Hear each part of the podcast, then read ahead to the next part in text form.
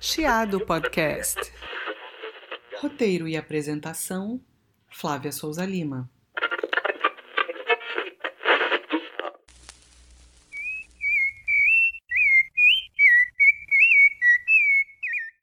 Consta que o termo sabiá deriva da língua tupi e significa aquele que reza muito, em alusão ao rico repertório vocal desses pássaros.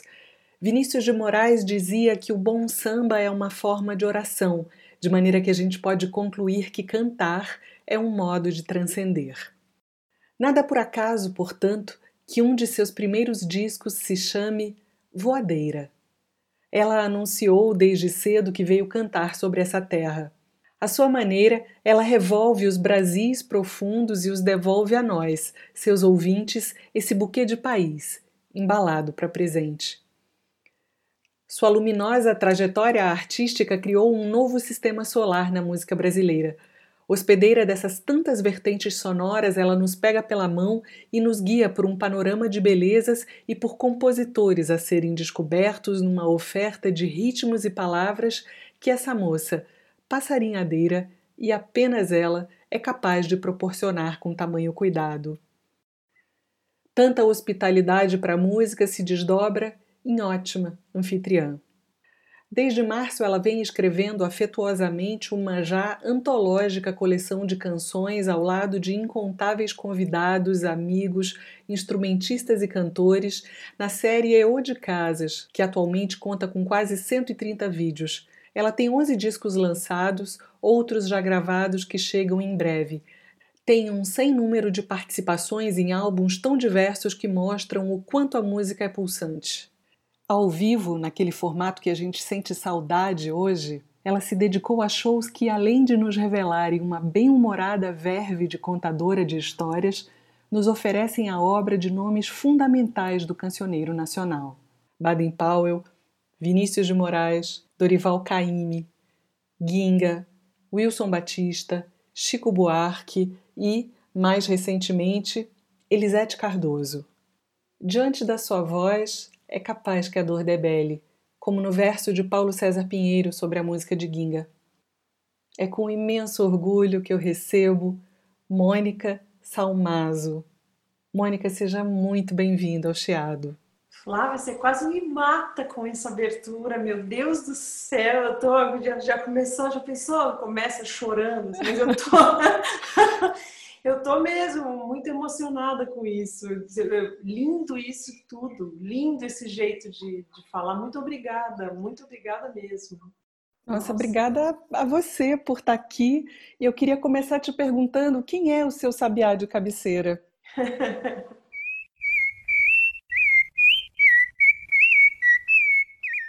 Puxa, difícil, viu? Muito difícil. Eu, eu tenho muito sabiá de cabeceira é, me apaixonei por isso ouvindo vários, né? É, esse, esse meu ofício, eu não sou compositora, então o meu ofício é cantar o que as outras pessoas fazem, né? E o que elas fazem chega a mim já cantado de alguma maneira, né?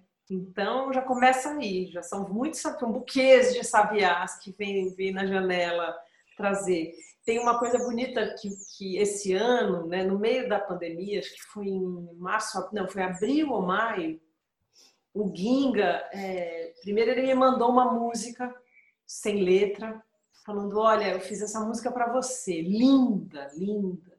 Já foi um chororô meio vergonhoso, assim, dei um vexame de não conseguir nem falar com ele, assim. Eu mandei uma mensagem indecifrável, de tanto que eu chorava, por causa da emoção de ter uma música dele feita para mim. E aí ele resolveu fazer a letra. E veja só, o título da letra é Paulistana Sabiá. Olá. Não, não, tem nada por acaso, nada é por acaso. Aí eu chorei tudo de novo, fui lá chorei outra vez. Eu estava vendo vocês no Brasil Brasil Camp do ano passado, você e Ginga, e você interpreta o Simples e Absurdo que é uma das músicas que eu acho Demais. muito incríveis e, e, tem justamente essa expressão esmeralda no viludo. E, e, eu acho que isso é o que você vem oferecendo, sabe? São pedras preciosas mesmo. Assim, você estava falando, por exemplo, de, de sabiás e de ser intérprete. É, tem uma, uma, uma passagem do Ferreira Goulart que ele diz assim: a poesia, como eu vejo, ela nasce do espanto, de alguma coisa que surpreende e que você tem a necessidade de comunicar aos outros. É uma experiência de vida especial, isso não acontece todo dia. É, é, isso que move o poeta a escrever. Sem isso, é possível até manusear bem as palavras, mas o poema fica vazio. Eu imagino que você, como intérprete, se sinta numa situação parecida. É, talvez você precise do espanto diante de alguma canção para que a interprete, porque senão é só cantar. E você faz mais que isso. Não, sabe o que acontece? Muitas vezes aconteceu na minha, na minha vida, assim, de eu amar uma canção, amar e falar, nossa, eu vou cantar essa música, uma hora dessas eu vou cantar essa música. E aí experimentar cantar e, e perceber que através de mim ela não tinha mais nada de novo a ser dito. Então, que, que, que existe um grau, existe esse espanto, e mesmo ele não é suficiente, porque às vezes esse espanto que aquela canção te traz não significa que você vai ter o que dizer através dela. E você tem que ter um pouco que é, é, encontrar em você um, um sensor assim. É, não é um sensor crítico, rígido, que fale, não, isso não é original, se eu fizer isso eu vou parecer com não sei quem. Não é isso, se trata disso. Mas é assim de olhar e falar que engraçado, a, a força que eu tenho, o, a reverberação que em mim essa música faz quando eu escuto, não faz quando eu canto. Então, provavelmente é melhor eu não cantá-la. Assim. Ou então aconteceu também de anos depois, em outro projeto, aí acontecer essa, essa situação da música voltar. E aí cabe. Ou cabe porque você ficou mais velho, tem mais coisa para dizer, aquilo traz memórias, ou porque o projeto, é, a, a, identidade sonora do projeto fez com que coubesse. Aí, ali entraram outras coisas que fizeram, que fazem caber. Mas, mas isso aí que o Ferreira lindamente ele, ele usa como definição do que é poesia, né? eu nunca consegui achar uma definição é, que, re, que resolvesse o que acontece. Sempre tem um lado, né? porque as pessoas perguntam, né? muita gente nova está começando e fala como é que faz tem um lugar que o máximo que eu consegui fazer foi, foi entender assim que você precisa ter uma conexão é, consigo, né? Assim que consigo, independente de é, é, não faz, não, não importa se a música é conhecida ou desconhecida, se é inédita ou super famosa, se é nova, se é velha, se você se parece tecnicamente, vocalmente, o timbre com a, com a pessoa ou não. Nada disso interessa. Assim, nada disso é, é, é, é uma coisa que, que vai dizer para você fazer uma música ou para não fazer. A única coisa que interessa é, um, é, um, é uma conexão interna com você que fala: sim, eu vou, eu vou oferecer isso aqui. É um, porque no fundo, no fundo, o que, o que o intérprete faz, né, ele, ele tem sim um grau de autoria na forma que ele vai reler aquilo, é, dentro de qual contexto, com qual instrumentação, principalmente com quais músicos, né? Porque não é o instrumento, é o músico que, que através do instrumento tem o que dizer. É, dentro de qual projeto, dentro de qual contexto, tudo isso são lá os nossos, os nossos parâmetros de, de criação. Mas o que a gente faz mesmo, né, no fundo, no fundão, é justamente a ponte é um, é um oferecimento. Eu, eu, eu encontrei essa, essa flor aqui, eu quero dar para você. Eu quero que você, quero ver se você se emociona com ela como eu me emocionei. E é nessa leitura aí que a gente fala: será que eu estou fazendo isso ou eu estou cantando por cantar? Se for por cantar, não vale a pena. Já fizeram. É lindo isso que você está falando e vem completamente ao encontro da, do que seria uma pergunta que eu faria para você sobre o papel do intérprete, né? Perguntando justamente o que é o cantar para você. Um termo super bonito que o Ginga usa no texto do seu DVD Corpo de Baile, que ele fala sobre música embarcação. E eu acho uhum. essa expressão, o Ginga tem umas tiradas assim muito. Ele tem mesmo, ele é né? é muito simbólico, é, ele é danado. E vem se revelando também um grande letrista, né, o Ginga. É apaixonante, é apaixonante. Conheci o Ginga em 91. Ele estava lançando o Simples e Absurdo, né? O Ginga é uma pessoa, um músico, um, eu considero o Ginga um gênio, que criou uma maneira de fazer música, né? E eu Exatamente. acho que e mais do que isso, né? Ele criou uma maneira, quer dizer, ele já veio. Eu conheci o Ginga mais ou menos quando você conheceu, né? Assim, foi eu, só que eu, eu conheci, eu acho que foi um dos primeiros shows que ele fez em São Paulo, que era, o lançamento desse disco. E eu, ele foi cantar num lugar que era o Vou Vivendo, aonde eu cantava. Então eu fui ver, que alguém falou, oh, tem que ver, é bacana. Tal. Eu fui lá ver. Eu não conhecia o Ginga. Tudo que eu conhecia do Ginga sem saber que era dele era o Senhorinha, que era tema de novela. E, só, e, o, e o Bolero de Satã, que era uma música que eu amava, mas que eu não conhecia, sabia do Paulinho, mas não sabia quem era o Ginga. Eu fui assistir esse show. Quando ele começou, a primeira música que ele tocou, eu falei: o que está acontecendo aqui? Porque a, a, a história da canção popular brasileira ela se fez através da canção é, composta no violão, né? Claro que também no piano e tal, mas, mas no violão ela já é uma história por si só. O garoto, é, sei lá, o Baden, o Rafael Rabelo, é, é tem uma coisa ali, o, o, o Dorival Caymmi, o, o, João Gilberto, aí tudo mais, o Chico, Caetano, Gilberto, todo, tem uma coisa da voz e do violão, da voz e do violão, que foi apontando todo um caminho da composição da canção brasileira, né, popular. E aí você acha que tudo que tinha para ser feito, tudo que era possível acontecer dentro de já tinha sido feito, porque não foram poucos, são anos, já é toda uma, uma linha no tempo. E de repente chega o Ginga, com essa, essa coisa que é a própria linguagem, é uma assinatura tão pessoal que fez um negócio ali, a música vinha assim, fez uma abriu um caminho que virou um tronco, que virou já uma árvore, que já é que nem aquele caju, cajueiro lá que tem não sei aonde, que, que foi fazendo assim e virou um bairro. É meio isso, assim, é, o Ginga virou um divisor de águas para muita gente. Gerações de pessoas passaram a compor de outra maneira. E, e, eu, e, eu, acho que o que acontece mais lindo nisso, nele, é que você vê na obra dele o quanto ele conhece da história da música, da música brasileira, sobretudo, apesar de que ele conhece muito da música, é, da música clássica, da, do, da música americana, ele ouve tudo, ele estuda tudo. Mas a música brasileira, ele domina a história dessa canção tanto, e está tudo na música dele. E ao mesmo tempo, ele aponta para um lugar ele tem liberdades de caminhos que ele tomou, que vieram dele, nasceram, brotaram dele, igual o Gaudí, assim, sabe? Aquela coisa assim que, que vem da natureza, é uma força da natureza ali, e, e apontam para um futuro dessa música brasileira, harmônico, melódico. Então é, não é pouca coisa mesmo, é, é, é, é gigantesco, é um negócio de proporções gigantescas. Ele é imenso. E eu acho que a própria expressão que ele cita para você em Corpo de Baile, música, embarcação, é, eu queria trazer ela para o seu canto, porque eu acho que a sua maneira de cantar, o seu canto, a sua voz, você é um canto embarcação sabe? Eu acho que é muito grandioso o que você faz e, e, eu percebo isso mesmo, sabe? Quando você diz que não tinha muita experiência, quando você gravou Notícias do Brasil, por exemplo, e você ali é, já fez coisas lindas com, com as canções do Budim, que é um outro gênio, eu considero também, assim, a sua maneira Mas, de fazer é... samba, né?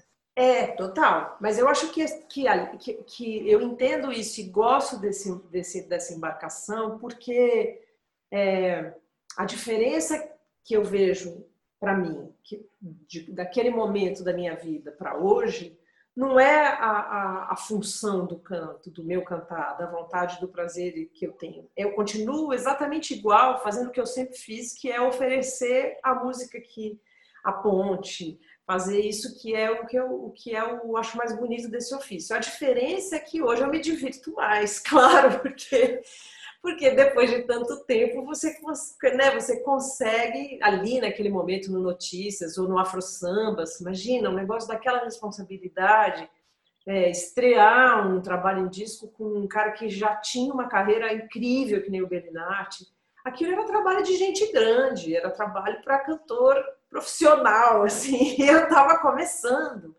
Então, minha única preocupação, quer dizer, a, a, primeira gigantesca preocupação era não fazer feio, era, era justificar pelo menos o meu esforço, porque eu sabia o que eu estava fazendo ali era, era uma coisa muito grande nesse sentido. Então, por respeito, por responsabilidade, o mínimo que eu podia fazer era ficar apavorada e, e caprichar para não fazer feio, para não cometer nenhum. Né? Então, claro que eu me diverti e me emocionei, mas, mas eu estava muito tensa, muito, muito nervosa, querendo muito fazer por merecer. Com o tempo, eu comecei a achar que, que aquele lugar onde eu estava já era um lugar que eu podia chamar de meu, assim, já tinha uma estradinha ali. Eu me lembro desse dia. Eu me lembro de um dia eu estava cantando com um grupo que era a Orquestra Popular de Câmara, um grupo de músicos todos mais experientes do que eu, é, de, de, de gerações, inclusive que, que tinham, né, já tinham feito parte de grupos entre eles e tal. E eu cheguei de novidade ali para fazer uma participação, depois continuei outra vez, outra vez, outra vez. Um dia me perguntaram: escuta, você quer ficar, quer ficar participando ou quer entrar para o grupo? Eu falei: quero entrar. E aos poucos eu fui, eu, fui, eu fui me identificando com aquela forma de pensar música, com aquela vida de instrumentista que eles tinham ali, com, com como é que faziam essas carreiras, com essa história de você fazer uma carreira no tijolinho ali, né? De você, de você pilotar a sua carreira, ter ideias para ela, falar, bom, como é que eu me aproximo disso aqui? Vou inventar um projeto. É, de, de não ter uma carreira que, que tenha sido injetada no mercado, mas de criar a sua própria estrada, né? Eu me encantei com isso. E quando eu vi, eu estava ali fazendo amigos dentro dessa história. E, e aí eu me lembro de sentir finalmente que eu que eu, que eu estava num lugar que, eu, que era o meu lugar, que era ali que eu queria estar. Que eu, que eu podia relaxar, porque combinava o que eu estava vivendo com quem eu era. Assim, assim. Então devia ter a ver. Eu já podia me sentir, é, sentir pertencimento nisso, mas isso demora, leva tempo. Né? Eu tenho a impressão que a gente olhando para a sua discografia, você vem compondo uma grande obra no sentido de que assim cada disco ele ele é como se fosse um capítulo dessa obra e essa obra toda ela é muito coerente é, entre si desde o trampolim ou mesmo os afro-sambas é, o trampolim conversa com, sei lá, o voadeira conversa com nenhum aí, o trampolim conversa com, sabe, o, o, o, caipira tem coisas que ligam com outros com outros discos. E aí eu fico pensando, né, por exemplo, às vezes um compositor do, do primeiro disco, é, ele aparece 15 ou 20 anos depois né, o Vinícius, é, por exemplo, né, do, do, dos afro-sambas, que depois aparece, o Ginga, e eu acho que isso é um, um sinônimo de uma coerência imensa, assim, né, dentro do que, do que você vem a, apresentando. Você vem construindo essa carreira com tijolos, assim, que eu particularmente considero muito preciosos é, e que dialogam com a história recente da, da música moderna, a música popular brasileira moderna. Né? E eu diria que você vem erguendo um memorial contemporâneo, assim, porque a sua visão é contemporânea. Você é uma, uma artista nascida na década de 70, é, então uhum. você evidentemente canta diferente da, da Elisete ou da Elis ou de outras grandes uh, intérpretes que vieram antes de você, né, que são de outra geração e que per se já cantariam, né, diferente por serem de outra de outra geração existe uma ambivalência, eu acho, no, na, na, sua, na sua trajetória, que é a convivência entre a pessoa que redescobre é, e revaloriza, se eu posso dizer assim, compositores ou canções até com mais constância do que você traz canções inéditas. E, e óbvio que isso também acontece, né?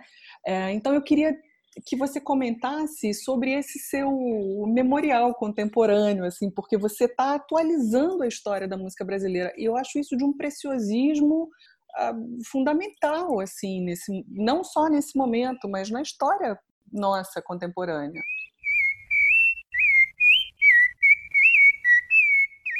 Então, quando eu é, eu ouvi muita música, né? Eu me interessei por música desde desde criança.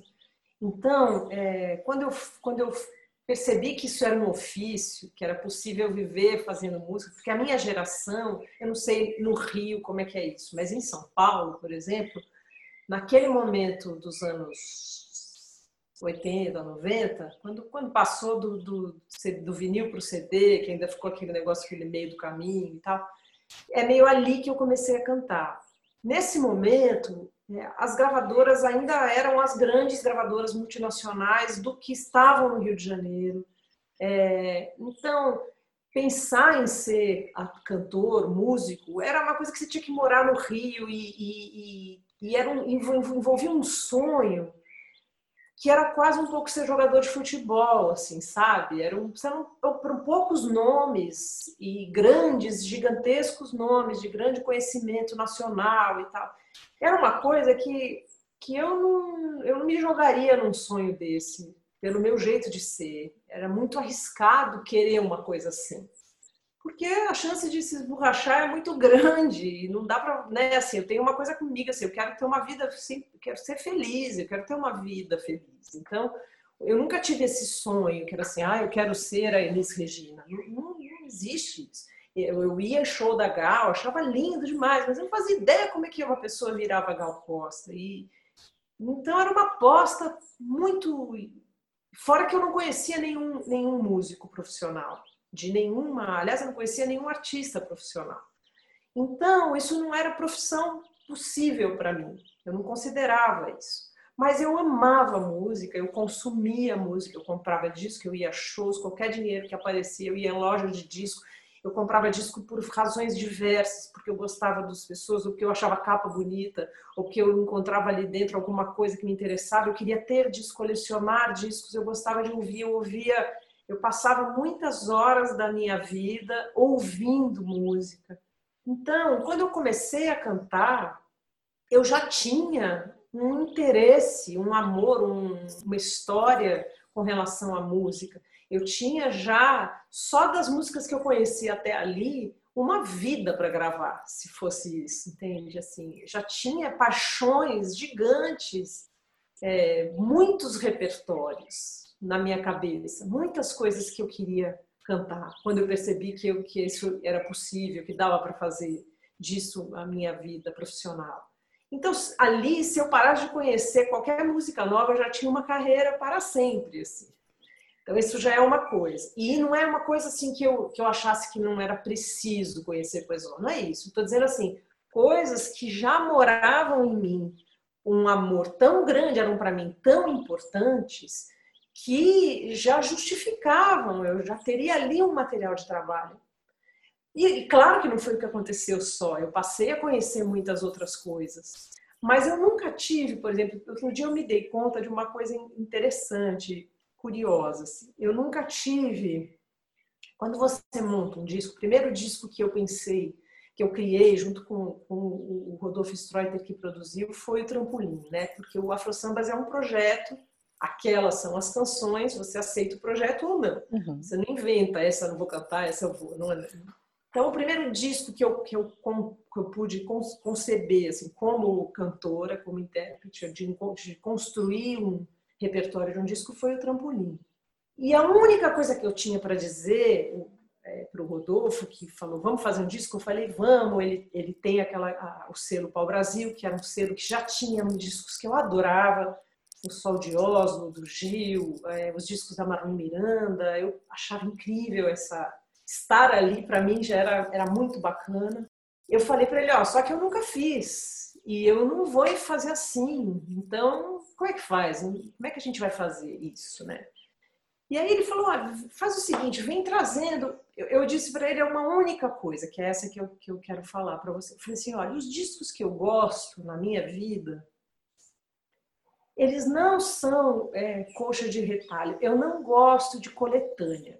Eu não gostaria de fazer um disco que é uma coletânea. Olha, essa nova cantora que sabe cantar tango, samba, shot, baião e reggae e sei lá o que. Eu não queria isso. eu queria que o disco tivesse ele ele fechado nele, que ele fosse como um livro, que ele tivesse uma, uma identidade, um projeto, uma identidade. Porque assim eram os discos que eu gostava de ouvir. E eu tinha uma lista de exemplos para dar, assim, de discos que, que, eu, que, eu, que eu localizo na minha memória, porque eles têm essa, essa, essa, essa cara, assim, eles, eles, essa identidade.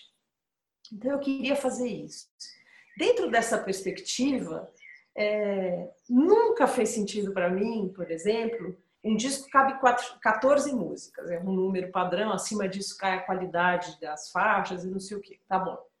Então você tem só 14 músicas para escolher para botar num disco. Em todos esses discos que eu fiz, e eu conheço um monte de gente legal, eu nunca pedi uma música inédita para ninguém. Nunca pedi. Mas não é porque eu não, não, não conheço ninguém e tal, é porque eu tenho muito medo de receber uma música inédita de alguém que eu amo como compositor e não gostar dessa música. E ela ter que ocupar o lugar das, de uma das 14 que eu amo e que eu fiquei pensando para botar ali, entendeu? Então, eu tenho muito menos dificuldade de escolher uma música super, mega, ultra vezes gravada do que uma música inédita, que eu não sei o que vai vir. E aí, o que, que eu faço com essa situação? Tem gente que não, tem gente que fala: olha, não quero nem saber se eu, se eu ganhar uma música desse compositor, eu, eu para tudo que eu vou gravar essa música, seja o que ela for, como ela vier. Eu tenho uma coisa com, a, com cada uma das canções tão profundamente de amor, assim, que cada uma que eu, que eu escolho para um disco, quando eu tenho que tirar, porque chegou uma das Aconteceu isso no Caipira, muitas, algumas vezes, três vezes pelo menos. De já estar tá o repertório fechado e acontecer de chegar uma coisa, o baile perfumado do Rock Ferreira chegou desse jeito. Quando ele me cantou o baile perfumado, eu falei, pronto. E é uma música inédita lá. Mas ele cantou essa música e na hora que eu escutei, eu falei, ferrou, alguém vai sair. E é uma dor. Então, é, talvez por causa disso, eu nunca tinha pens nunca pensava nisso. Para mim isso nunca foi uma questão e, e eu nunca eu não olho para as músicas por data assim. Eu não, não para mim não faz diferença se é uma música da década de 30 ou composta mês passado. Ela está dentro de um repertório de um disco por alguma razão do disco, porque ela cabe ali. Não interessa se ela é velha ou nova, inédita ou conhecida, nada interessa. Interessa que ela cabe ali. E então eu, eu nem faço essa conta, mas eu entendo que nesta conta, uma vez que alguém faça, você vai encontrar muito mais coisas mais, mais não antigas, mas menos recentes do que já feitas. Primeiro, porque a história da canção brasileira é enorme, nosso material é gigante, né? Assim como matéria-prima para fazer, é quase, graças a Deus, é que o Brasil tem de, de tão incrível, né? E é, tem essas questões, assim, uma música já mora em mim há muito tempo quando eu escolho essa música para cantar. Ou então ela chega de sopetão, mas é mais difícil, né? Tem uma coisa linda nisso sobre a valorização dessa rica história, desse baú de coisas, de pedras preciosas que enfim, é uma expressão gasta essa, mas eu acho que é isso que a gente tem dentro da música brasileira. Eu não sei se você ouve Spotify, se você, enfim, é ligada uhum. nessa coisa do digital, mas, por exemplo, a sua música mais ouvida no Spotify é a música do Tom Zé, o Menina Amanhã de Manhã, uhum. que tem um milhão e quase um milhão e trezentas audições, né? E que é uma música da, do, da década de 70? Eu acho que é 70. 70, começo, né? É, o começo, porque ela foi feita na ditadura, né? Ela é final de 60, 70, alguma coisa assim. Eu nem sabia. Olha isso, eu não, eu não sabia quando eu ouvi essa música. Eu aprendi ela muito mais recentemente. Eu aprendi na, na, na hora que eu estava mexendo no, no repertório do Iaiá. Foi uma ideia do Rodolfo. Assim, foi descobrir um negócio bem legal que eu acho que você vai gostar. E aí me mostrou a gravação do Tom Zé. E eu nem tinha feito a referência histórica de quando ela tinha sido feita. Foi num show do Tom Zé que ele, que ele esclareceu isso. Até ficou engraçado, que ele ficou brincando de, de, me, de me imitar. Falou essa. Agora a Mônica entra e canta assim. eu não rebolo desse. Então, E tem uma coisa que, apesar dessa situação de opressão no momento né, dessa, de, dessa música, é, queira a gente ou não, interprete da forma que for, ela é uma canção extremamente solar, né, com a, com a leitura, e ela é uma canção de esperança. É muito do que a gente precisa no meio dessa distopia, dessa coisa horrorosa que a gente está vivendo, e você diz que menina amanhã de manhã quando a gente acordar a felicidade sabe vai desabar sobre os homens. Então isso é de um valor é muito incrível isso assim. E isso está na sua voz né? É a música mais ouvida na sua voz pelo Spotify pelo menos que hoje é o maior player que a gente tem é, disparado para o segundo colocado. É no Voadeira que você tem Vanessa da Mata também é, é, e, o, e, o, e eu acho que o Chico também, o Beiradeiro tá lá. O Beiradeiro tá lá também. Foi. Essa canção incrível de Chico César faz parte também do projeto Hoje Casas, que Mônica vem desenvolvendo e que a gente vai falar daqui a pouquinho, e conta também com a participação dele, cantando, tocando, enfim, lindo, lindo. Eu não tinha este DVD aqui, que é o Corpo de Baile. E aí você foi assinar para mim, tá aqui, e você perguntou se meu nome tinha acento.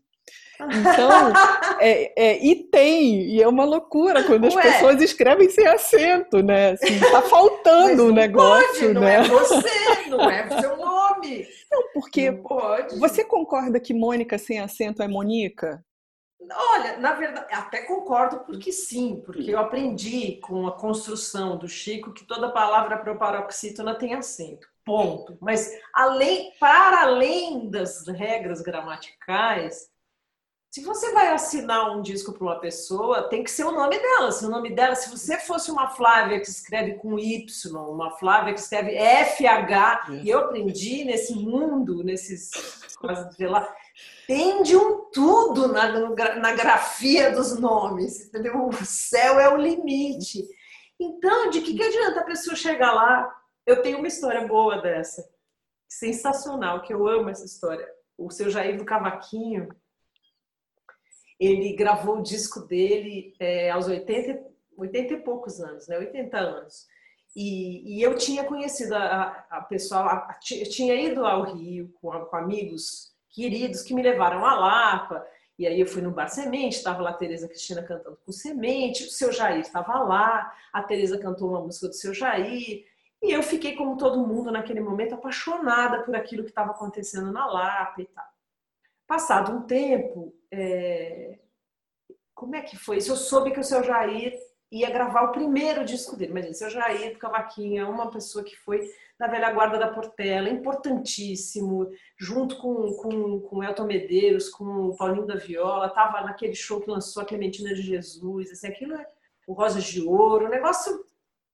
Mas ele só gravou o primeiro disco dele ali, aos 80 anos. E aí, eu, o, o Pedro Amorim era o cara que estava acho que produzindo o disco dele para cair, uma coisa assim, não sei, posso, posso estar falando alguma bobagem de detalhe, mas eu sei que eu soube que ele estava gravando. E aí eu perguntei, como é que tá o disco do seu Jair? Ele falou, ah, tá tudo pronto, agora só falta colocar o coro. Isso foi em Curitiba, eu estava dando uma oficina em Curitiba, ele também estava. Aí eu acho que eu olhei com uma cara de pidona, não sei o que foi, ele falou assim, você não iria para o Rio para fazer coro no disco do seu Jair? Eu falei, já, já tô. Aí comprei minha passagem, cheguei no Rio, peguei um trem, fui lá para Cari para gravar o negócio já. Aí pirei, foi maravilhoso, no meio, tava lá uma turma linda cantando a Cristina Buarque, a Tereza, o Pedrinho, tava uma farra total. Aí depois eu fiz um, um projeto em São Paulo e um desses, um das, uma das, das, das, das datas do projeto eu convidei esse pessoal para falar em São Paulo sobre o que estava acontecendo na Lapa e também trouxe o seu Jair, a tia Doca, a tia Surica e, a, e o grupo Semente, a Tereza, a Cristina. A gente fez uma coisa linda lá, uma roda maravilhosa.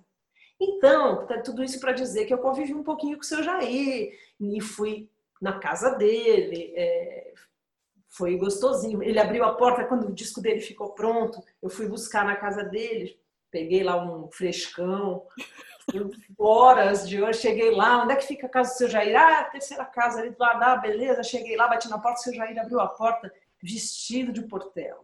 Ah. Todo lindo, com CD na mão, assim, todo, todo, nossa. Então, tudo isso. Aí, fui fazer esse show em São Paulo, o seu Jair mandou uma foto de divulgação, uma foto linda, linda, linda, linda, dele, todo portelense, todo bordado, aquele colete bordado com paletó e o chapéu, e aí um fundo azul atrás, mas uma foto que a foto é uma obra de arte. Falei, seu Jair, posso ficar com essa foto para mim? Falou, pode, pode sim. Virou a foto do lado e escreveu assim, para minha querida amiga, amiga Mônica Carvalho, um grande beijo do Jair do Cavaquinho. Então, nesse caso, é um caso muito específico, eu amo.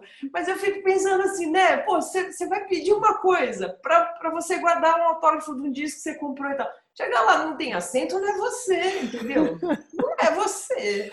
No caso eu sou a Mônica Carvalho, é diferente. É diferente. por causa do seu Jair, você até se torna Mônica Carvalho. Estamos combinados, né? Foi tão bonitinho.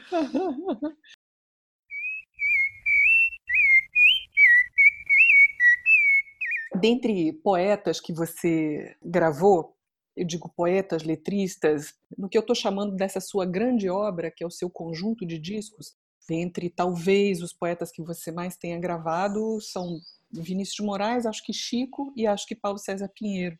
Provavelmente. É, eu acho que são os que mais se repetem em, em, na planilha do Excel. Eu acho que provavelmente são os que mais se, se repetem. E aí eu queria te perguntar sobre a, a importância ou a relevância da letra quando você canta uma música. Eu não sei te dizer quem pega primeiro, quem te pega primeiro, se é a letra ou se é a música. Talvez a, a música chegue primeiro, pelo, pela potência da, da, da linguagem musical mesmo. A música tem uma coisa, a letra você por ser verbal, né, por ser uma, uma história contada ali, ela te pede, ela não rouba você como a música. A música, você pode estar distraído, a música, ela, ela atravessa onde quer que você esteja com a sua cabeça. A letra não. A letra, de alguma forma, você tem que estar parado prestando atenção nela. É um pouco assim, eu tenho essa impressão. Nós estamos aqui conversando. Se acontecer uma música, ela vai atravessar a nossa conversa. De alguma maneira, ela vai encostar em você e te fazer, te movimentar né, emocionalmente. E a letra, você vai parar de prestar atenção no que eu estou falando para prestar atenção na. Então, a música, ela tem esse... Ela entra pelo pelos poros, ela entra por outras antenas. Então eu acho que talvez nessa fração de diferença a música chegue primeiro para mim. Mas o que absolutamente significa é que de jeito nenhum, se uma letra não, não, não fizer um, um, feliz par com a música, eu jamais vou gravar aquela, a, a música, por, pela música, né? apesar da letra. Isso não vai acontecer. É, a letra tem essa coisa interessante, curiosa, é, saborosa, que é alguém que não sou eu, que é um eu, às vezes, muito diferente de mim, de outro tempo, de outra vida, de outro lugar, com outra experiência. E aquele outro eu que não sou eu, que às vezes é tão diferente de mim, escreve uma coisa que eu queria dizer. Que de alguma forma aquilo ali reverbera em mim uma coisa que eu falo, meu Deus, eu queria muito dizer isso. Esse encontro de identificação, eu acho mágico, assim, para mim ele é, ele é um ele é um negócio lindo, porque porque é onde a gente se é onde a gente se encontra, é o nosso coletivo, né? Onde a gente se identifica, fala, meu Deus, ele tá falando para ele tá falando, como é que eu só não falo assim, como é que eu não, não, não, não, falei isso que ele disse, porque eu não sou compositora, então eu não falei. Os compositores falam, né, por que, que eu não fiz essa música? Né? Eu não falo isso porque eu não faço música, mas eu falo assim, caramba, como é que esse cara conseguiu dizer tanto o que eu, o que eu acho que é, ou o que eu concordo, ou o que eu já senti, ou o que eu sentiria se eu estivesse vivendo isso, que é o mais legal ainda, porque é uma volta mais longa, né? Nossa, esse cara está contando uma história que eu nunca vivi, mas eu, se eu vivesse, eu ia sentir isso. eu sei que eu ia sentir isso. Eu ia, eu ia ser capturada aqui, nesse detalhe, né? Então, eu acho isso mágico.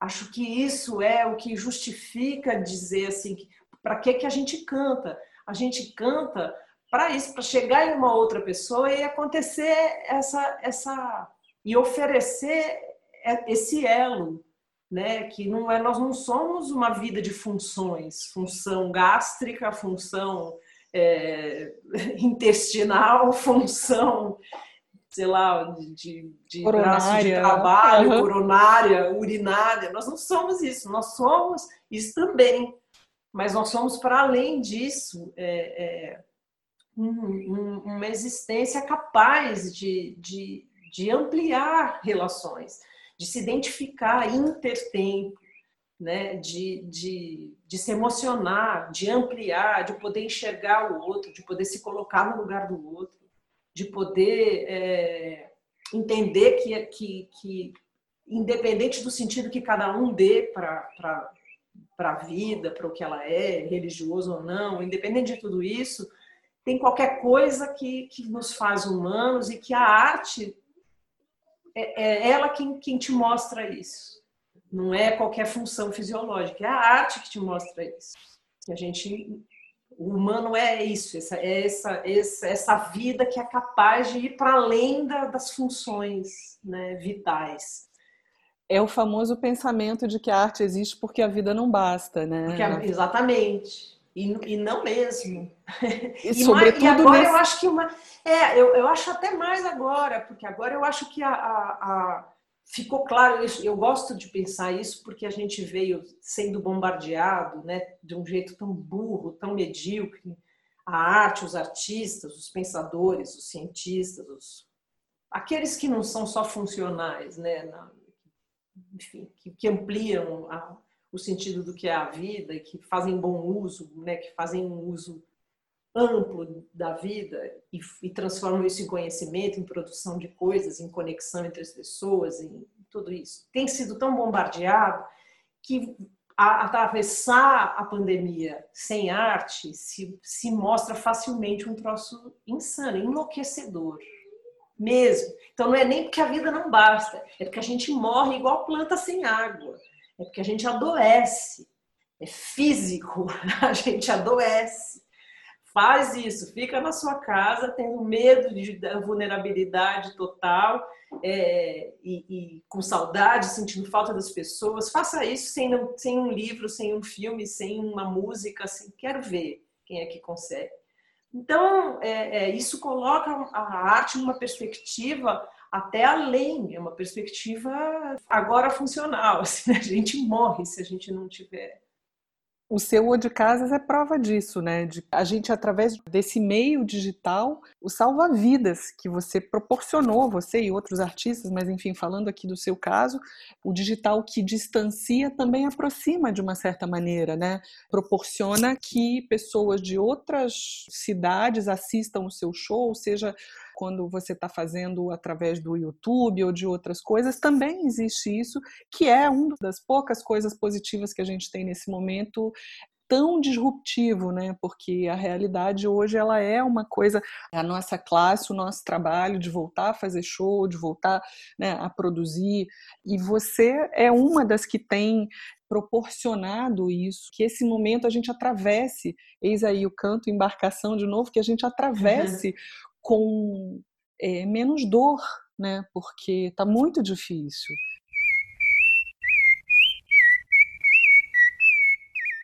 Para a gente falar de uma coisa bonita que você fez recentemente, eu queria te perguntar se as estrelas falassem, o que, que elas estariam contando para você Ai, nesse momento? Pode, uma, uma composição da Elisete. É, eu não sei o, que elas, o que elas falariam, mas eu acho que. É, eu não sei, engraçado a vida, né? Você, às vezes, as coisas vêm de onde você menos mira, né? Eu nunca fui, por exemplo, uma pessoa é, Eu, eu, eu, fui lenta com essa história da internet, com esse negócio de redes sociais. Eu tenho muitas ressalvas a isso, é, a esse campo estranho, onde que é um mural, onde todo mundo é muito democrático, mas até a página 2, porque tem uma história de você acaba ficando no seu clube ali com os seus iguais. É um lugar que, que, que facilmente cria essas divisões de rivalidade, aí aparecem essas pessoas horríveis, esses haters, essas coisas horrorosas, esse, esse, esse espaço do ódio, né, de, de um bombardeio do ódio, e você lendo esse treco, você fala, por que, que eu estou lendo isso aqui? Eu nem quero, eu, por que, que eu quero ter acesso a isso aqui? Eu não quero ter acesso a isso aqui. E isso virar a verdade, mas a verdade também não é verdade, e aí as fake news, enfim. Eu tenho muitas ressalvas a esse, esse lugar, né? E eu, eu demorei muito para entrar nele. E eu nunca. Eu pensava assim, às vezes meus amigos vários falam, pô, você não vai fazer uma página, você não vai, né, sei lá, se comunicar através disso, porque gera trabalho. Isso falava, eu não tenho é, maturidade, o meu, meu jeito de ser não combina com esse negócio eu vou me, eu vou me esborrachar. Quando eu ver, eu vou, eu vou começar a bater boca, eu vou, isso vai me fazer mal. É, então, eu acho que para mim o, o malefício é, é maior que o benefício. Então, eu não vou fazer isso. E assim eu fui. Agora, no momento da pandemia, na hora que a gente veio para o interior de São Paulo, é, o que aconteceu foi que eu fiquei longe é, de ações que meus amigos estavam fazendo bonitas né, coletivas, de, de, se, de, se, de, de fazerem coisas boas num momento tão difícil. Né? Então, eu tenho amigos que começaram a fazer refeições e distribuir para as pessoas em vulnerabilidade, outros amigos começaram a costurar, aprender a costurar para costurar máscara, para distribuir para as pessoas e tal. E eu, longe de São Paulo, comecei a sentir uma agonia de não estar tá só colaborando assim, mas eu queria fazer alguma coisa.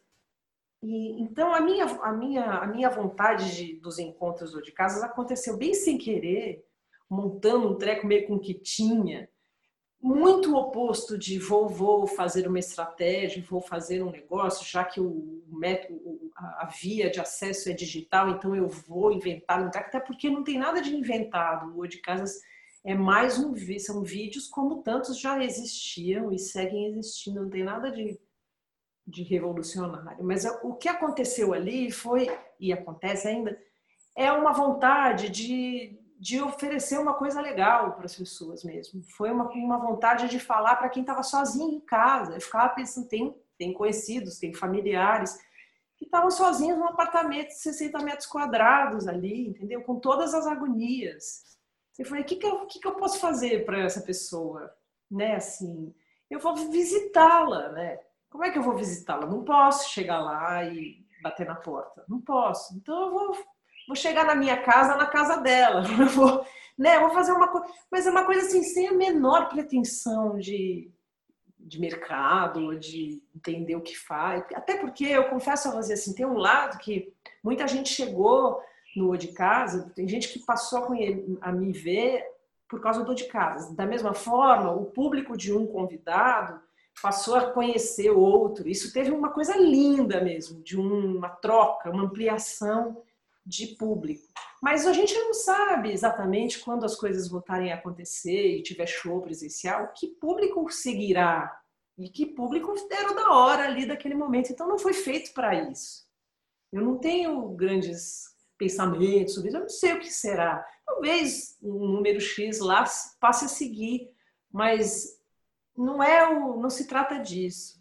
Eu acho que, que o que a gente aprendeu aqui, o que tem, o que, o que, o que, que as estrelas falaram nesse momento aqui, é que a gente tem, tem coisas mais importantes para olhar.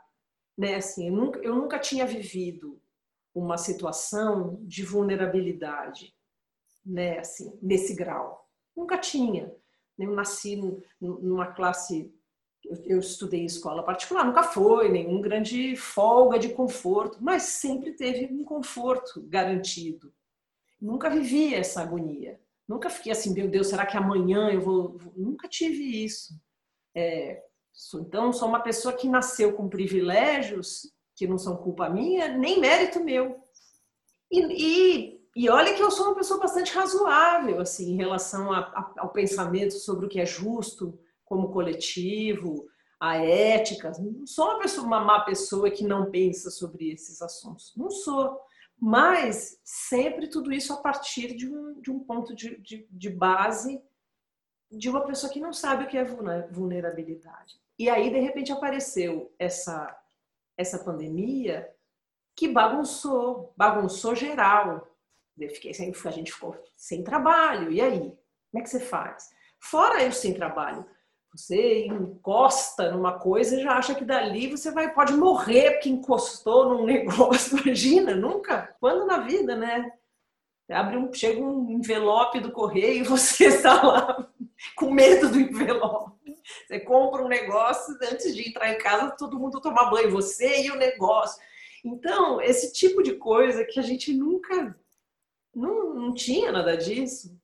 Tem gente que nasceu vulnerável, nasceu em condições de vulnerabilidade e que hoje eu sou capaz de entender. Não, não entendo tudo, não entendo mesmo. Tem coisas que eu não sou capaz ainda a, profundidade disso mas eu já sou mais capaz de, de, de entender. Então, é, isso é uma, é uma oportunidade das que as estrelas nos trouxeram, que eu acho que a gente é obrigado a, a viver, entendeu? A gente não pode. Eu, eu, logo que eu entendi isso, no primeiro momento da pandemia, eu tinha muita dificuldade. Eu não ligava o rádio, a televisão. Eu falei, eu não, não dou conta. Eu vou fazer música, vou oferecer isso ah, é meio fora da real. É, não é fora da real, é o que eu aguento. E eu vou assim, eu trabalho com esse material, esse material é delicado e eu não posso adoecer.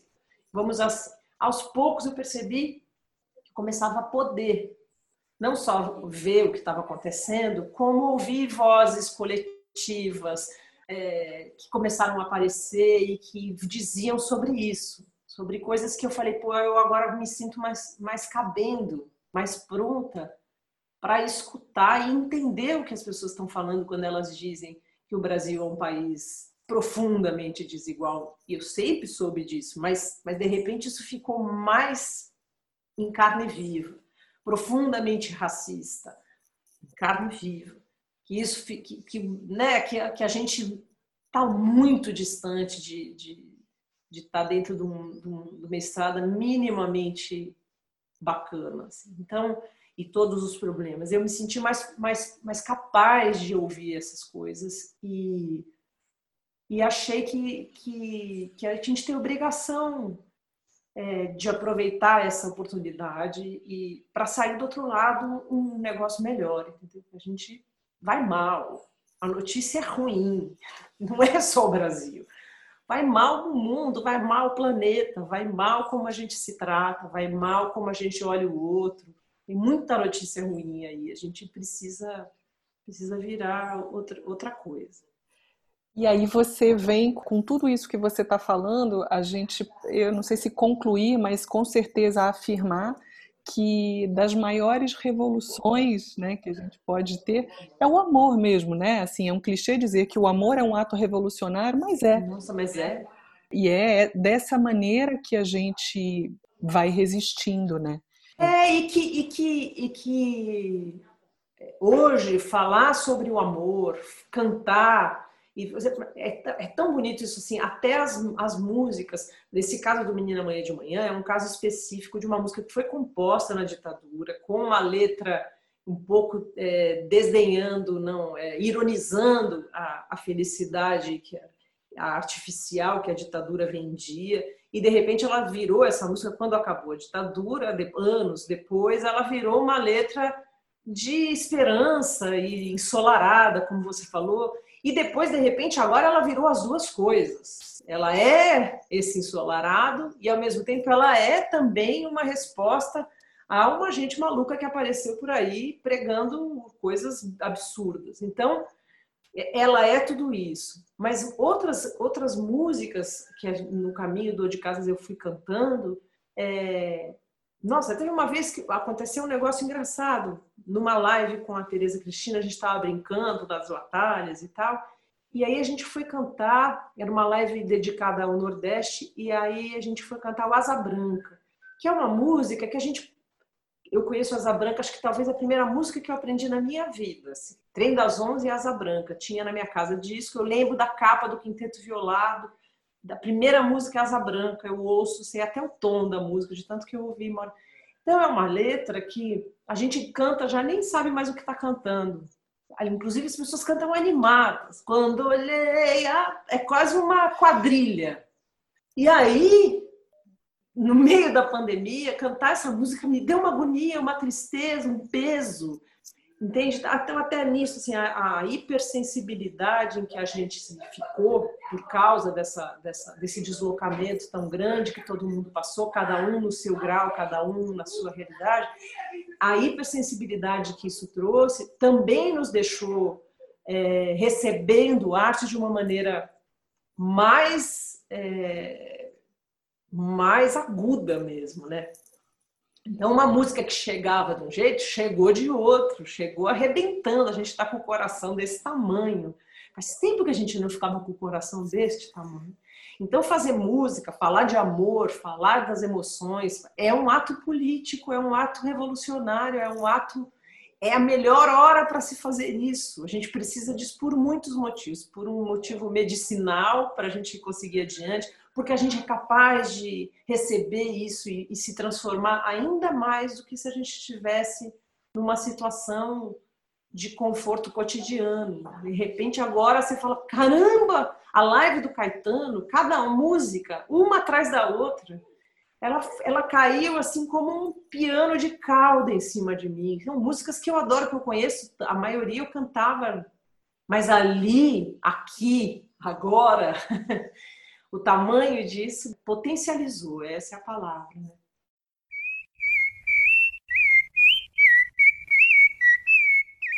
sobre a sua parceria com o Teco Cardoso, que também tem essa, essa questão que fica tão leve, né? Eu acho que o sopro e toda a maneira da ambiência proposta pelo Teco, eu acho que isso dá uma leveza, né, ainda maior para o que você canta nesses tempos tão brutos. Assim, eu queria que você falasse um pouquinho disso tudo. A gente é, é bem fazer o que a gente pode fazer, né? Assim, isso, isso também é um aprendizado que todos tivemos, né? De repente você se vê com o que você tiver ali. Você fala, caramba, o que, que eu vou fazer com, esse, com isso aqui? Como é que eu vou me virar né, nessa nova realidade que eu não sei quanto tempo vai durar e, e aí? O que, que faz, né? Então, é, paralelo ao O de Casas, o de Casas foi uma coisa desde o início, dia 22 de março, parece que foi, que foi o primeiro, e aí teve aquela, aquele surto psicótico de 74 todo dia, depois a coisa foi se readequando. Mas ali era uma, era uma coisa com uma função. Depois era, a gente precisava inventar formas de trabalho. Né? Então a primeira coisa que apareceu foi a live. A live eu e o Teco temos a felicidade de sermos dois músicos morando juntos, somos casados, então já, já era legal, porque não era uma live sozinha, né? já era gostoso fazer em dupla. Mas a gente trabalha junto antes até de ser um casal, né? Então a gente tem desde, desde antes da Orquestra Popular de Câmara eu conheço o Teco, eu era fã do Teco, ia assistir show do Teco com Ulisses quando eu comecei a, a me interessar pelo estudo de cantar e tudo. É, a gente participa, trabalha juntos há anos. Ele, ele passou a produzir meus discos desde o do, do, do, do Alma Lírica, ele quem tem produzido. Mas a gente nunca tinha feito um show em duo, até porque nós somos dois instrumentos melódicos, né? É uma nota por vez. Então, ninguém, ninguém toca instrumento de harmonia. E é difícil você criar um show, um interesse de uma hora de música assim, né? É complicado. A gente fica achando que não tem assunto para isso. Então, foi um desafio para a gente já fazer a primeira live que nós fizemos para o SESC. No começo, a gente inventou esse primeiro show e ali também gravando sem captar, então, com, sem saber direito o que estava acontecendo. Imagina, a gente é tão cuidadoso com a coisa da qualidade da captação, tratamento do som. Eu gosto tanto de microfone, sou uma cantora amplificada, eu falo assim, porque eu gosto eu gosto da voz através do microfone, as, as, as, possibilidades de timbre que isso traz. De repente, sem nada, né? Assim, a seco. Voltamos para a Idade Média, a gente na carrocinha, chegando na praça, passando chapéu, era meio isso a sensação. Isso trouxe para a gente uma, uma coisa boa, de um desafio bom, que foi que vem melhorando. A última live que a gente fez juntos de músicas do Chico, e vai ter outra agora no começo de dezembro, com outras, vai entrar umas novidades e tal, também músicas do Chico e parceiros. Isso trouxe um novo caminho para nós dois como linguagem, né? E, então é uma é, um, é uma coisa que a gente só viveu por causa da quarentena. A gente só inventou essa brincadeira porque não podia convidar nossos outros amigos para vir tocar com a gente. Então, esse é uma, é uma novidade, um desafio, um negócio bacana. É, Dentro disso também, desse momento, aconteceram duas, três, na verdade, é, três escapes dessa situação de Du dentro de casa. O primeiro é o show em homenagem a Elisete, que continua sendo gravado em casa, cada um gravou na sua casa, mas nós somos sete é, que estávamos prontos para fazer esse show em homenagem a Elisete no lugar que tinha que acontecer isso, que é o auditório da Casa do Choro. Casa do Choro é um milagre no Rio de Janeiro, assim como a Escola Portátil de Música, de, de onde agora eu sou aluna, me matriculei, faço aulas de violão. E que é, é um lugar maravilhoso, muito sério, que já formou muita gente linda.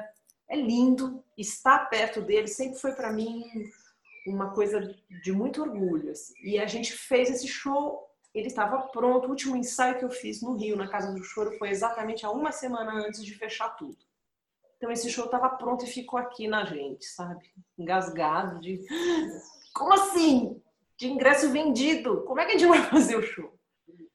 E aí, com o tempo, essa história, ah, mas em julho as coisas abrem, não, é agosto, não, não, é setembro. Eu falei, caramba, esse ano vai acabar, é o ano de centenário da Elisete, e a gente não vai fazer essa homenagem dizer, a gente vai fazer presencial quando puder, mas no ano do centenário a gente vai acabar não fazendo.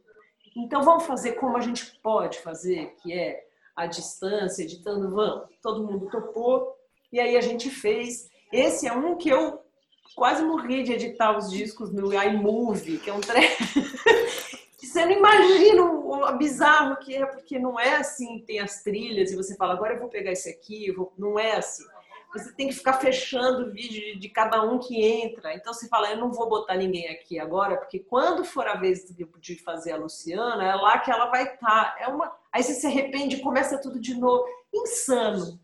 Mas é o jeito que a gente tinha.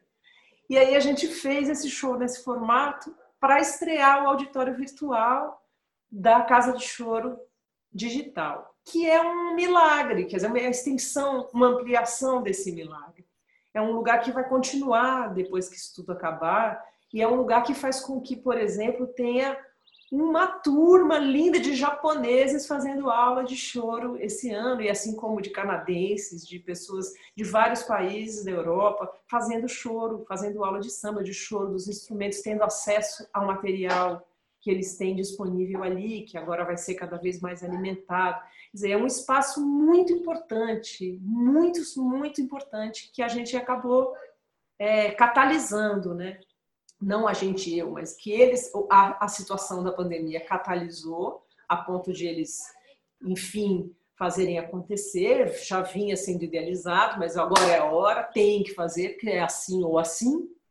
E lá dentro a gente colocar, estrear esse espaço de shows virtuais, digitais, é, com essa homenagem a Elisete. Isso está lá, pessoas podem ver quando quiserem e vale, vale a visita, não só ao show, mas vale a visita ao, ao, ao, à plataforma da Casa do Choro. É lindo demais. casadochoro.com.br barra digital. A outra abertura que foi feita foi um projeto muito bonito de um lugar que é é, rede de projetos lindos desde a existência, que é a Casa de Francisca. A Casa de Francisca inventou, falou, bom, então é live? Então tá legal. Então a gente vai fazer lives sem plateia, a gente vai convidar cineastas brasileiros e vai fazer a live dirigida e editada ao vivo, live, por esse cineasta, uma equipe de câmeras e tal, uma equipe super reduzida, num ambiente todo tratado, com responsabilidade, cuidados e tudo mais. E isso é transmitido assim. Então, eles criaram uma, uma linguagem, isso virou é, uma série que está lá disponível também, e a gente fez uma, eu, o Ginga, o Teco Cardoso e o Proveta, que é um quarteto que a gente gravou esse disco, um disco no Japão e que ia sair esse ano e está lá pendurado, deve sair pela Biscoito espero o ano que vem. E aí, finalmente, o, o filho mais recente, que, que é agora, que foi uma, um, um, momento de felicidade mesmo e de alívio de eu é, poder encontrar com o André Memari, que é um grande instrumentista, multi-instrumentista, mas fundamentalmente pianista, mas também compositor, arranjador, orquestrador. O André tem um estúdio, maravilhoso estúdio, onde eu gravei o Caipira, esse estúdio estava parado, estava ali quarentenado, a gente quarentenado daqui, ele quarentenado de lá. Eu fui para lá e a gente fez uma sessão de gravação. E aí, com cinco câmeras, é, só as câmeras, sem pessoas. Eram nós, eu, o Teco e ele, o Teco com uma câmera na mão, câmeras fixas, eu e o André captando com microfones maravilhosos e tratamento de som maravilhoso e tal, e de repente a gente então tinha um, teve um oásis aí, uma ilha de, de, de, um momento de poder fazer música nas condições que a gente tem, que a gente gosta, né? E aí a gente fez esse, esse trabalho, esse trabalho foi editado, ele é grande, então a gente achou legal fazer duas partes. Então, são formas de a gente estar tá vivo musicalmente, de oferecer música, né, de, de, de trabalho também, mas isso é uma novidade, é uma coisa que conta. A gente, acho que todos nós que trabalhamos com arte estamos aqui pensando como é que a gente faz para interagir, para fazer arte, e ao mesmo tempo para ser remunerado disso. Todas essas coisas são são são nossos desafios do momento, né? Então aí a gente chamou de ingresso consciente, eu acho que é um jeito bonito de, de, de, de colocar, sabendo que a situação das pessoas não não está boa, então o mais importante é que as pessoas vejam o trabalho, mas quem tiver condição e tiver disposta e, e puder e quiser, isso é muito importante também para nós, que o que a gente que a gente faz seja entendido como trabalho, como nosso ofício, porque é o que é. É dele que a gente vive e a gente não sabe bem como é que vai ser a retomada disso. Exatamente. E importante, é, eu acho muito importante que a gente fale para o público que é fundamental essa, essa remuneração. Né? Então, para quem nos ouve, por exemplo, no show, eh, essa homenagem a Elisete Cardoso, a Mônica interpreta, por exemplo, Lembre-se de Moacir Santos e Vinícius de Moraes, essa música linda, Se as Estrelas Falassem, que é uma composição, música e letra de Elisete Cardoso, Janelas Abertas, essa maravilha de Tom Jobim e Vinícius de Moraes, que está justamente em Canções do Amor Demais, o, o famoso e emblemático uh, disco de inauguração, talvez, aí da Bossa Nova, se a gente pode dizer assim, de maneira bem geral. Sei lá, Mangueira, Paulinho da Viola com Hermínio, Belo de Carvalho, mais Vinícius com Valsa Sem Nome, eh, junto com Baden Powell, e mais surpresas que eu não vou contar aqui, para que vocês possam acessar a Casa do, do Choro digital e esse e esse show maravilhoso que a Mônica participa com instrumentistas incríveis como Luciana Rabelo, Maurício Carrilho, o Teco Cardoso, o Paulo Aragão e outros mais é, que estão que estão lá. É, e finalmente para a gente falar do O de Casas, eu vou te dar os números, Mônica Salmanzo, do O de Casas.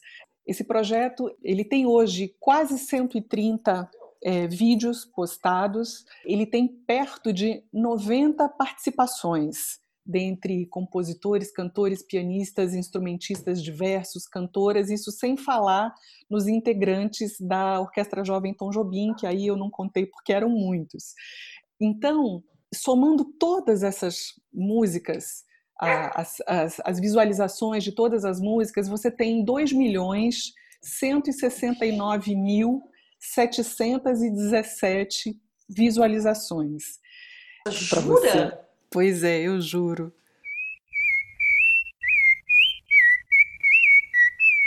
Eu gostaria de convidar as pessoas que ainda, se é que ainda tem alguém que não tenha visto o O de Casas, procure no Instagram O de Casas ou através dos links Mônica Salmazo Oficial, do YouTube ou de Casas ou da Mônica. É, você vai encontrar, por exemplo, compositores, cantores como Alfredo Del Penho, João Cavalcante, Pedro Miranda, Chico César, Ginga, Dori Caymmi, Zé Renato, Hamilton de Holanda. Um dos mais recentes foi Nem Mato Grosso. Chico Buarque, Joyce Moreno. A gente tem pianistas como André Memari, que a gente já falou aqui. A gente tem Mário Laginha, tem Cristóvão Bastos. É, dentre diversos instrumentistas, a gente tem Proveta, a gente tem a Luciana Rabelo, a gente tem Teco Cardoso, a gente tem o clarinete italiano do Gabriele Mirabassi, Bebê Kramer, Tuti Moreno na bateria. É, dentre as cantoras a gente tem Naozete, Tita Parra, Fabiana Cosa, enfim, Rosa Passos, maravilhosa. Então, assim, é uma coisa imperdível é, esse, esse projeto que tem o, seu filo projeto, que é o O de Casas Bordados também, que está no Instagram. É.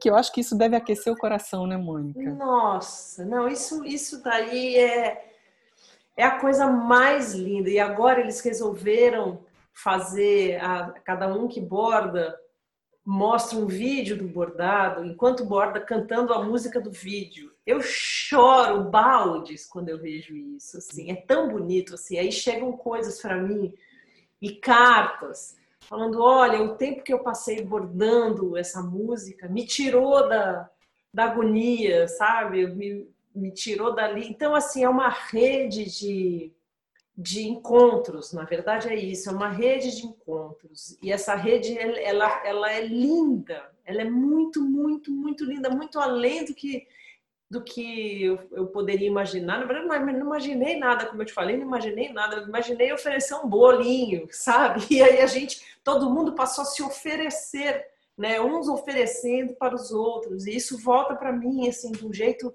e não tem tamanho muito mais importante do que do que o pensamento de uma carreira, do que uma estratégia de marketing, do que eu não faço ideia do que isso vai me reverter em trabalho, mas em amor, em, em, em, em fazer parte, em estar envolvido dentro desse coletivo que é a nossa vida nesse planeta redondo, bem redondinho. É, é muito lindo isso que aconteceu, muito bonito, inesquecível. É, você pode pensar que você conta com pelo menos 2 milhões 169 é mil 717 acessos né, a, a, esse projeto. É, bom, nesse episódio, eu conversei com essa voz preciosa, essa fonte de inteligência e beleza musicais. Eu diria até é, roubando de novo de Paulo César Pinheiro esse fulgor que desprende da amplidão, essa esmeralda no veludo, e aí já estou citando Aldir Blanc, que é Mônica Salmazo. Mônica, muito obrigada. Estou muito honrada, muito feliz de você ter aceitado esse convite. E a casa é sempre sua. Muito, muito obrigada. obrigada. A Flávia, mais amor ainda. É lindo isso, isso que você trouxe, é lindo cada cada cada ideia, cada proposta, cada pergunta que não é pergunta, cada conversa, cada cafezinho que você serviu aqui. É, é lindo, maior prazer. Muito obrigada, mesmo.